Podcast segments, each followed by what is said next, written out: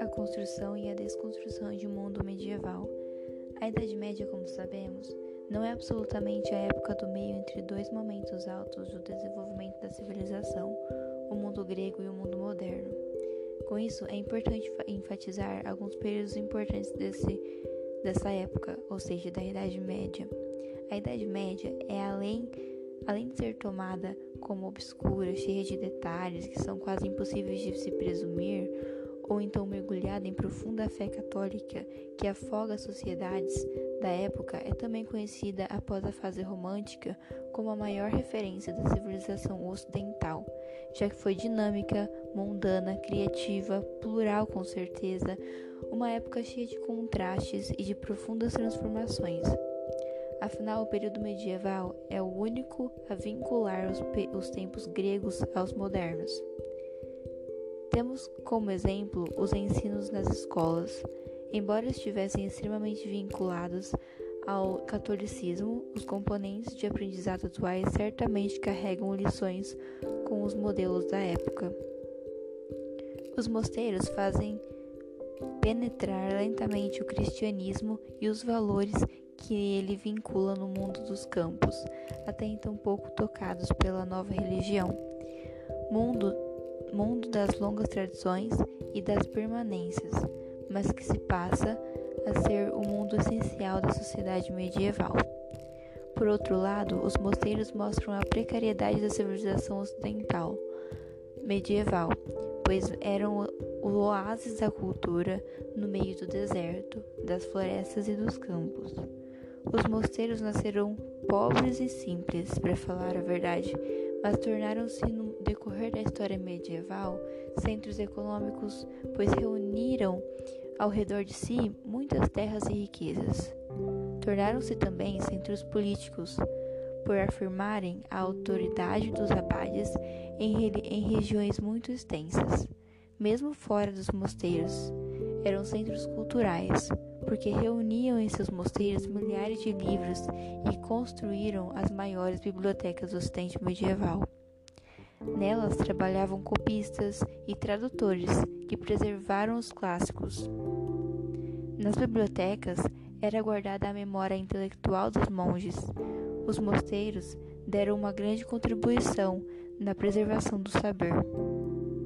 Nas oficinas eram preservadas e desenvolvidas técnicas artesanais e artísticas, bem como as suas farmácias eh, se preservaram medicamentos e receitas, ao mesmo tempo em que as outras eram desenvolvidas.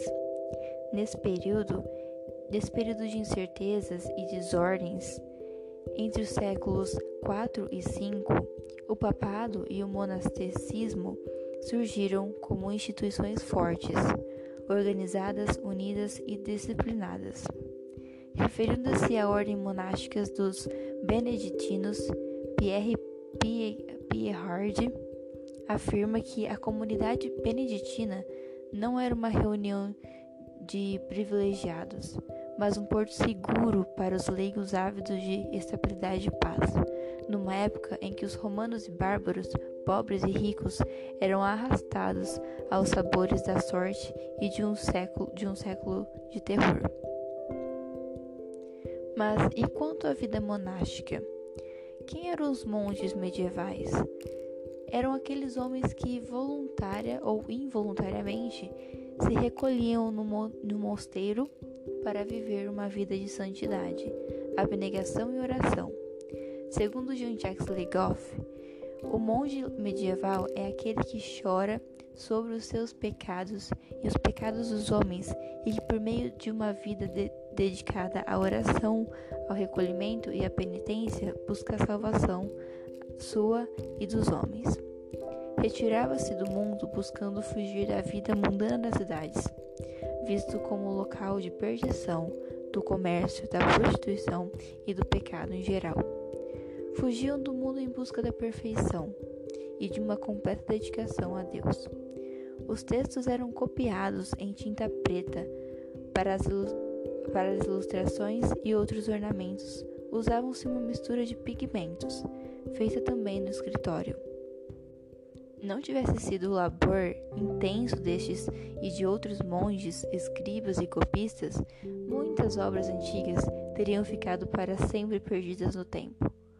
Livros religiosos e profanos eram copiados, comentados e ilustrados cuidadosamente nos scriptorium medievais, muitos deles encomendados e destinados a uma elite erudita, outros guardados na biblioteca do mosteiro. Os monges copistas da Idade Média, século V ao XV, eram cultos e faziam parte do, do extremamente seleto grupo que sabia ler e escrever.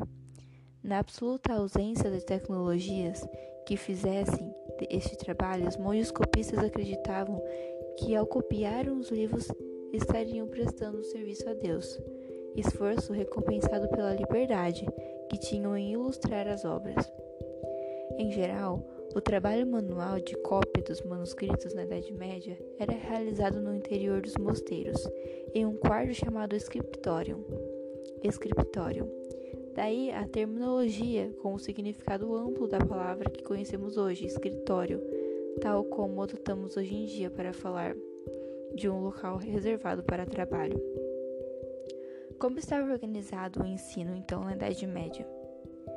O ensino da Idade Média se dividia em sete ramos, as sete artes liberais, como são conhecidas. Elas receberam um caráter institucional e místico na Idade Média dividiam-se em tri trivium, em trivium e quadrivium. O trivium incluía gramática, retórica e dialética. Já o quadrivium, geometria, aritmética, astronomia e música. A divisão entre ambos não era apenas formal. Havia uma profunda divisão da natureza das disciplinas. No trivium, tinha-se por objetivo disciplinar a mente humana. As leis, as quais obedeciam o pensar e o expressar do pensamento.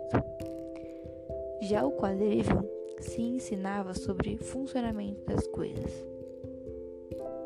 Finalmente, não podemos ver os mosteiros medievais, na sua totalidade, obscuros e individualistas no sentido de guardarem o conhecimento escondido da sociedade em geral mas sim um lugar imprescindível para resguardar as obras da antiguidade e outros documentos que hoje em dia ajudam nas pesquisas historiográficas.